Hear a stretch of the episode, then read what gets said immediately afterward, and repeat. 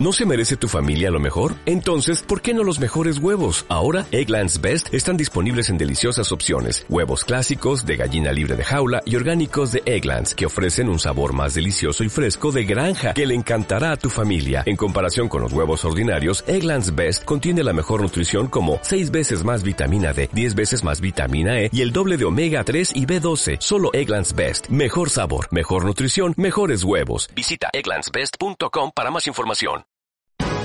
Aquí te lo contamos. Buenos días España.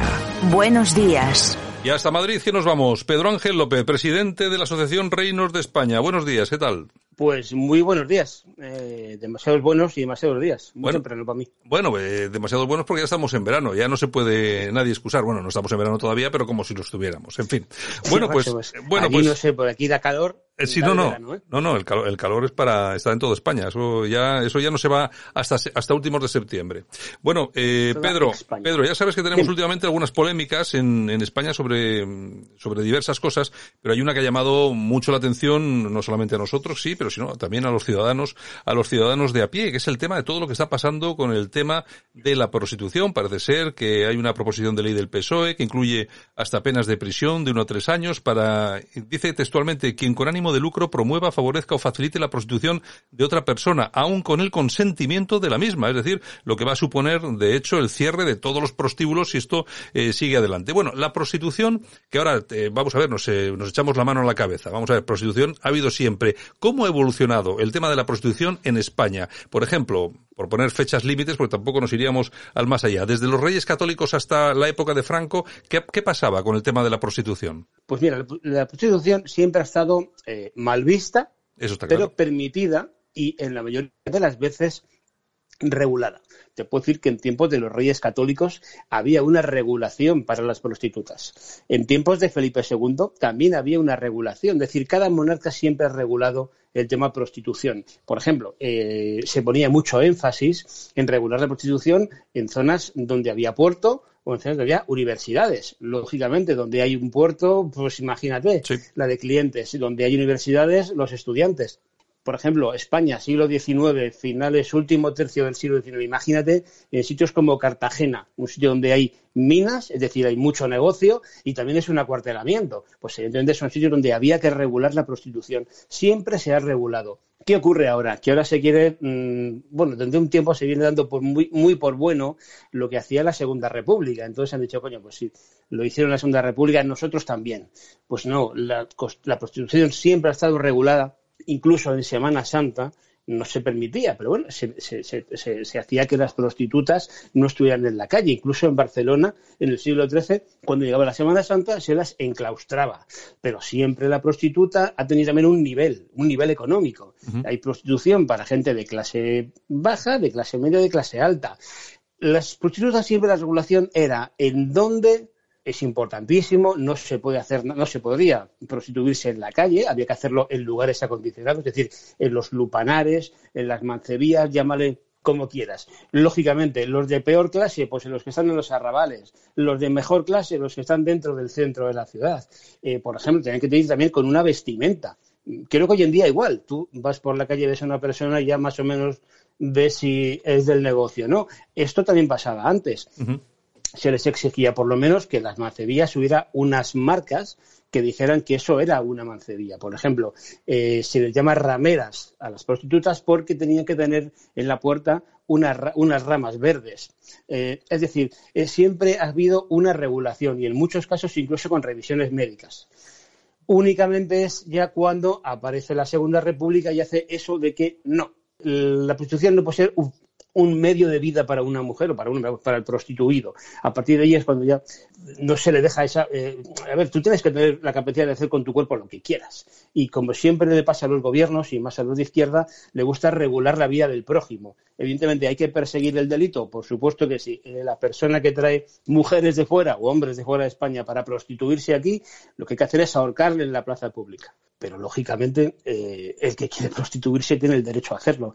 Con tiempos de Franco, ya sabes tú que a partir de cierta eh, acabada la guerra hay, una, hay, un, hay un periodo un poco así entre dos aguas y después lógicamente se, se, se prohíbe la prostitución, pero al final por mucha prohibición que se haya hecho, siempre se ha permitido.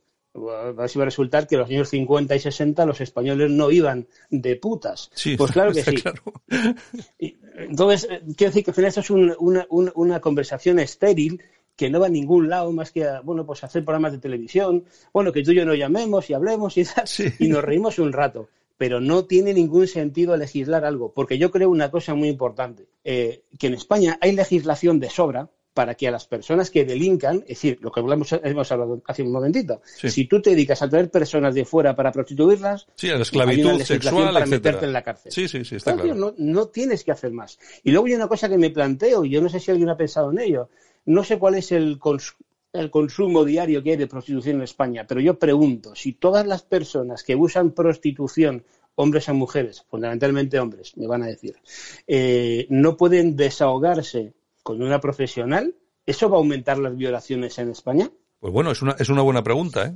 A mí es que me preocupa, porque tengo mujer e hija. Sí, no, está claro, está claro. Yo de todas formas hay que, vamos, eso es un tema muy importante, exactamente qué va a pasar. Hombre, yo creo que prostitución va a haber siempre, incluso aunque se prohíba, sí, creo que se va a seguir ejerciendo de forma eh, más eh, oculta, como queramos verlo, pero se va a seguir, eh, se va a seguir produciendo. Vamos a ver si ahora estos van a inventar la pólvora, Pedro. o sea. Sí, y encima le van a mojar y querrán que explote. Claro, es que estamos en una... Hombre, vamos, es lo que tú dices. Si aquí pillamos a una organización que se dedica a traer mujeres, hombres, niños, me da igual, para explotarlos sexualmente en España, en cualquier país, es lo que dices tú. La plaza pública es demasiado, demasiado pequeña. No caben, no tienen que caber ahí para colgarlos al amanecer. eso, está más claro que el agua. Les toca legislar sobre terroristas, sobre, sobre malnacidos de estos, luluego le aplican la doctrina Parot y lo echan a la calle. Quiere decir que ellos también, estos legisladores que tenemos actualmente, son incompatibles consigo mismos. Son capaces de decirte una cosa y la contraria, incluso pensar en una tercera. Bueno, y oye, tampoco estaría mal regularizar la prostitución, porque eso sería una fuerte, una fuente de ingresos en impuestos importante. Oye, se va a producir, queramos o no. Por lo tanto, oye, regularlo y sacarle algo de rendimiento al tema, ¿no? es que aparte eh, ya si regularizas, si regularizas primero en sanidad, siempre, lo que hemos dicho, dicho, anteriormente, por qué se ha regulado siempre la prostitución, es porque trae dos consecuencias inmediatas, que son, por un lado, la sanidad. Las prostitutas siempre han sido las grandes enemigas, por ejemplo, de los soldados, ¿no? De las de los cuarteles, de los soldados, de, de, de, de, la población en general, ¿no? Pero siempre le ha preocupado a los gobiernos, oye, macho, es que esta cantidad de prostitutas está acabando, me está diezmando la población. Y luego, lógicamente, por desgracia, las prostitutas también atraen eh, mucha delincuencia. Lógicamente, los chulos son esa delincuencia que atraen las prostitutas y luego a partir de ahí ya tenemos el tráfico de drogas, etcétera, etcétera. Pero lógicamente la prostitución como tal le afecta al que se prostituye y al que paga. Eh, hombre, pero de todas formas, si, esto, Otra cosa es que tú como autónomo digas, oye, oye, yo como autónomo trabajo 14 horas diarias y pago impuestos, esta señorita o este señorito o esa señorita eh, hace lo mismo que pague impuestos. También lo veo bien. Sí, bueno, yo creo que yo creo que sería una opción y que también con eso regularizando lo que sí haríamos de todas todas es evitar, pues eso, la existencia de chulos y de organizaciones que se dedicasen al tráfico de mujeres, ¿no?